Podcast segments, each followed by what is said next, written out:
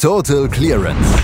Der Snooker-Podcast mit Andreas Thies, Christian Ömicke und Kati Hartinger auf meinsportpodcast.de.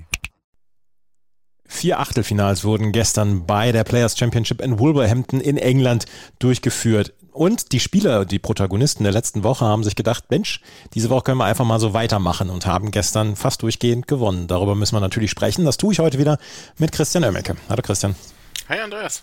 Vier Matches gestern, vier durchaus unterschiedliche, zwei im Decider. Das war ein fast perfekter Tag für Snooker gestern, finde ich. Ja, war sehr unterhaltsam, vor allem auch sehr hohes Niveau, was wir gestern gesehen haben, sowohl am Abend als auch am Nachmittag. Und ja, wirklich tolle Matches mit vielleicht nicht unbedingt den erwarteten Ergebnissen in jedem Match. Also diese Players Championship hat das Potenzial, nochmal alles so ein bisschen durcheinander zu wirbeln, auch Richtung Tour Championship. Also da sind nicht unbedingt die Spieler im Achtelfinale, die oder im Viertelfinale dann jetzt, die wir erwartet haben. Dann gehen wir rein in die vier Matches von gestern und fangen an mit dem Welsh Open-Sieger und dem Open Nation Series-Gewinner Robert Milkins, der am Sonntag den größten Check seiner Karriere ähm, erreicht hat und äh, erlangt hat. Und wir dann gesagt haben, niemand würde es ihm übel nehmen, wenn er diese Woche einfach mal die Beine hochnehmen würde und sich einfach fahren lassen würde und äh, dann mal vielleicht im Achtelfinale rausgehen würde gegen Tom Ford, der ja auch nicht in schlechter Form ist in den letzten Wochen und Monaten. Robert Milkins und Tom Ford haben ein High-Speed-Duell da gestern hingelegt. Und ähm, für Leute, die ähm, eine gewisse Regelmäßigkeit mögen, war das gestern das perfekte Match. Absolut, ja. Ähm, war schon interessant anzuschauen. Es war qualitativ das deutlich äh, bessere und ähm, attraktivere Match als das, was parallel auf dem TV-Tisch stattfand. Ähm, und vor allem, äh, wie du schon gesagt hast, das deutlich schnellere und flüssigere. Und ja, ich weiß nicht, was äh, da gestern mit Tom Ford los war, aber er hat sich so gedacht, ja, gut, okay, ich mache immer den Ausgleich, aber in Führung gehen, nee. nee. Das auf keinen Fall. Also das, das geht ja gar nicht. Das kann ich mir nicht erlauben gegen Robert Milkins, der ähm, ja schön, also das, das Scoresheet sieht auch schön ähm, wirklich so, so wie, wie eine schöne Tabelle aus. Mhm. Alle zwei Frames, so ein richtig schönes hohes Break bei Robert Milkins, der halt sechsmal dann letztendlich in Führung gegangen ist.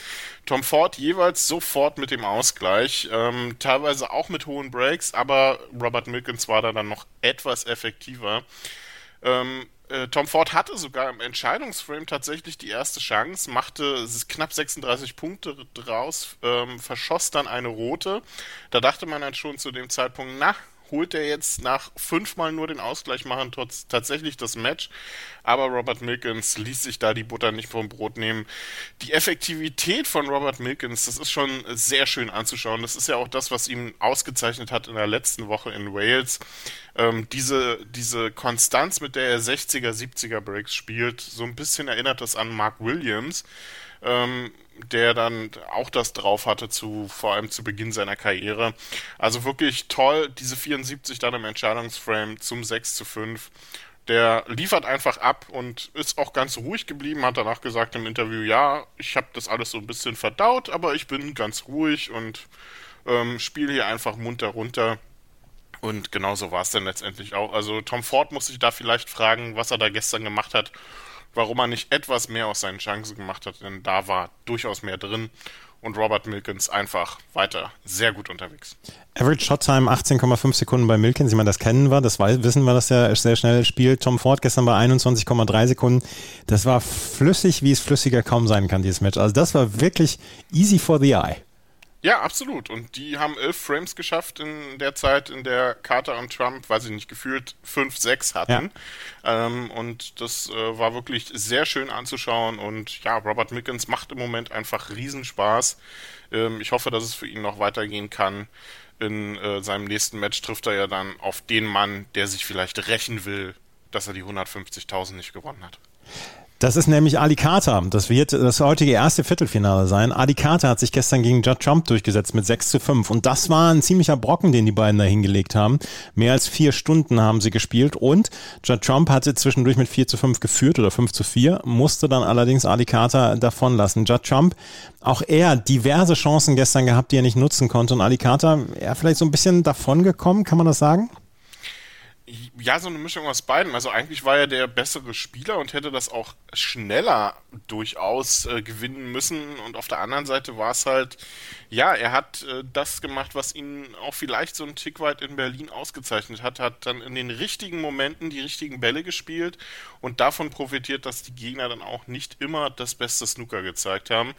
Ähm, und für Judd Trump ist dieses Match und vielleicht auch der, vor allem der Entscheidungsframe dann auch so ein Spiegelbild seiner bisherigen Saison. Ähm, er hat gute Chancen. Er hat phasenweise sehr gutes äh, Snooker gezeigt. Ähm, auch vor allem im Entscheidungsframe ähm, gestern äh, brillante taktische Bälle gespielt, um sie dann zwei, drei Stöße später mit entweder einem katastrophal verschossenen Ball zu quittieren oder mit ähm, komplett verhunzten Stößen.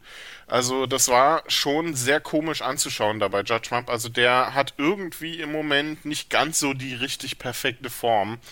Ähm, es ging eigentlich so ein bisschen ansonsten munter hin und her in diesem Match. Ähm, einige hohe Breaks dabei. Ali Carter war eigentlich immer der, der so ein bisschen effektiver unterwegs war. Judd Trump dann zwischenzeitlich mal in Führung, mal im Rückstand. Ähm, lag dann auch sogar 5 zu 4 vorne. Ali Carter glich mit einer 96 dann aus und dann kam ein Entscheidungsframe, der einfach nur irre war. Ähm, es ging so erst so ein bisschen hin und her. Carter mit einer 53, Judd Trump holte dann nach und nach auf, ähm, brauchte zwischenzeitlich schon Snooker, holte sich dann auch die Foulpunkte.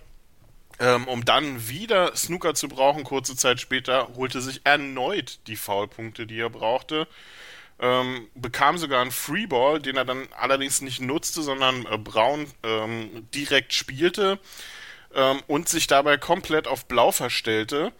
Ähm, versuchte dann Adi Carter auf Blau zu snookern. Der Stoß ging komplett in die Hose. Da hat er viel zu wenig Kraft reingelegt. Ali Carter lochte dann Blau und Pink zum Sieg. Also das war ein, ein wahnsinnig interessantes und unterhaltsames Ende. Für Adi Carter wäre das eine bittere Niederlage gewesen, wenn er das verloren hätte. Für Judd Trump ist es eine extrem bittere Niederlage. Denn wenn man im Entscheidungsframe zweimal tatsächlich die benötigten Foulpunkte holt, äh, die man braucht und eigentlich auch alles bereitet ist, dass man das noch gewinnt, sich dann so verstellt und dann auch noch so ein Stoß, das ist ähm, also habe ich noch nie gesehen, ähm, dass äh, äh, Judd Trump unter Druck so schwach gespielt hat. Also es, es war ein sehr merkwürdiges Ende. Ali Carter kann es natürlich egal sein. Der steht in der nächsten Runde und für Judd Trump ähm, wird es damit tatsächlich schwierig in die Players äh, in die Tour Championship reinzukommen. Da muss er dann beim WST Classic entsprechend liefern. Judd Trump also ausgeschieden. Ali Carter steht in der nächsten Runde heute Abend, wie gesagt, das äh, Viertelfinale gegen Robert Milkins, das erste, was wir dort erleben werden. Zwei weitere Ergebnisse haben wir noch von gestern und Sean Murphy, der hat gestern auch weitergemacht, da wo er letzte Woche aufgehört hat, hat gegen Mark Selby mit 6 zu 3 gewonnen und die ersten drei Frames, die waren alleine schon ziemlich beeindruckend von ihm. Er sieht momentan sehr grimmig entschlossen aus, seine schlechte Form der letzten drei Jahre hinter sich zu lassen. Ja, dann muss er aber auch ähm, tatsächlich die letzten vier Frames hinter sich lassen, äh, die er dann gestern gegen Selby gespielt hat. Ähm, also Mark Selby war gestern ein Schatten seiner selbst, leider. Ähm, hat katastrophal äh, gespielt, teilweise sehr kruse, krude Bälle verschossen, äh, sehr kuriose Bälle verschossen. Den vierten Frame, den hat Sean Murphy ihm dann quasi noch so ein bisschen überlassen, den er auf Schwarz gewonnen hat. Bis zu dem Zeitpunkt war Murphy der klar dominierende Spieler ähm, der auch die nächsten beiden Frames nach dem Mid-Session Interval dann holte. Aber der sechste war dabei schon sehr zerfahren und Sean Murphy fiel dann komplett ab. Ich weiß nicht, ob er sich so ein bisschen hat anstecken lassen von Mark Selby dann in den letzten Frames oder ob er gedacht hat, ja, ähm, ich gewinne das wahrscheinlich hier auch so und äh, ist dann in, in seinem in seinem Kopf wieder so ein bisschen abgefallen und das darf dann natürlich nicht passieren. Mark Selby holte sich dann nämlich die Frames 7 und 8 und wusste wahrscheinlich selber nicht so genau warum. Ähm, Im neunten Frame auch wieder sehr zerfahren, ähm, sehr, sehr viel, sehr, sehr viele Fehler, sehr viel Klein-Klein und Sean Murphy holte sich den dann allerdings. Also das war ein Match mit äh, zwei Seiten, mit einem Sean Murphy, der in den ersten fünf Frames sehr, sehr gut, sehr fokussiert und ähm, sehr gute Breaks vor allem auch gespielt hat. Und dann einem Sean Murphy, der dann so ein bisschen über die Ziellinie getragen werden musste in den letzten vier Frames. Ähm, also ähm, muss er ein bisschen gucken, dass das äh, tatsächlich dann nicht so bleibt in den nächsten Matches. Ähm, nächster Gegner für ihn ja Ryan Day. Kommt ihm vom Spielstil vielleicht dann her auch noch ein bisschen mehr entgegen als Mark Selby. Und ja, für Max Selby ist es äh, jetzt tatsächlich eine schwierige Phase. Er sieht ganz gut aus, dass er für die Tour Championship dabei ist. Das verdankt er seinem, seinem Turniersieg. Aber so richtig in bestechender Form ist Max Selby weiterhin nicht. Also sehr, sehr schwierig anzuschauen, tut einem so ein bisschen in der Seele wedern, wenn man eigentlich Max Selby sehr gerne Snooker spielen sieht. Im Moment scheint ihm das selbst auch nicht so ganz viel Spaß zu machen. Und das ist natürlich dann schwierig. Mark Selby ausgeschieden, Sean Murphy ist in der nächsten Runde und trifft in der nächsten Runde auf Ryan Day. Du hast es gesagt. Gestern gab es noch ein Ergebnis. Kyron Wilson gegen Zhu Yulong. 6 zu 2 hieß es am Ende für Kyron Wilson. Das war Business as usual und vor allen Dingen ein exzellent aufgelegter Kyron Wilson. Ja, absolut. Und so, mal wieder so ein bisschen typischerweise für Kyron Wilson unbeobachtet äh, gelaufen. Ähm, da haben viele natürlich die Augen eher auf Sean Murphy und Mark Selby gehabt und währenddessen hat Karen Wilson gegen Julio Long, der eigentlich nicht so viel falsch gemacht hat, ein Feuerwerk abgeliefert, sondergleichen. Die, die beste Leistung seit Monaten, würde ich sagen, bei Karen Wilson. Ähm, sechs hohe Breaks, darunter zwei Centuries, also da kann man absolut nicht meckern. Auch Julio Long selbst mit einem Century und mit einem weiteren hohen Break. Ähm, er hatte dann letztendlich nicht so viel zu melden. Karen Wilson war einfach der deutlich effektivere Spieler, ähm, der quasi dann immer aus der ersten oder aus der zweiten Chance ein hohes Break spielte. Also absolut tolle Leistung, ähm, auf die er aufbauen sollte. Und nächster Gegner für ihn sollte dann auch machbar sein, Ding Junhui, Gary Wilson. Also da wird Karen Wilson absolut als Favorit reingehen. Heute Nachmittag Ding Junhui gegen Gary Wilson und Luca Brissell gegen Jack Lisowski. Und dann heute Abend Ali Carter gegen Robert Milkins. Heute Nachmittag vier etwas unsichere Kantonisten, heute Abend zwei Spieler in Topform. Habe ich das richtig zusammengefasst?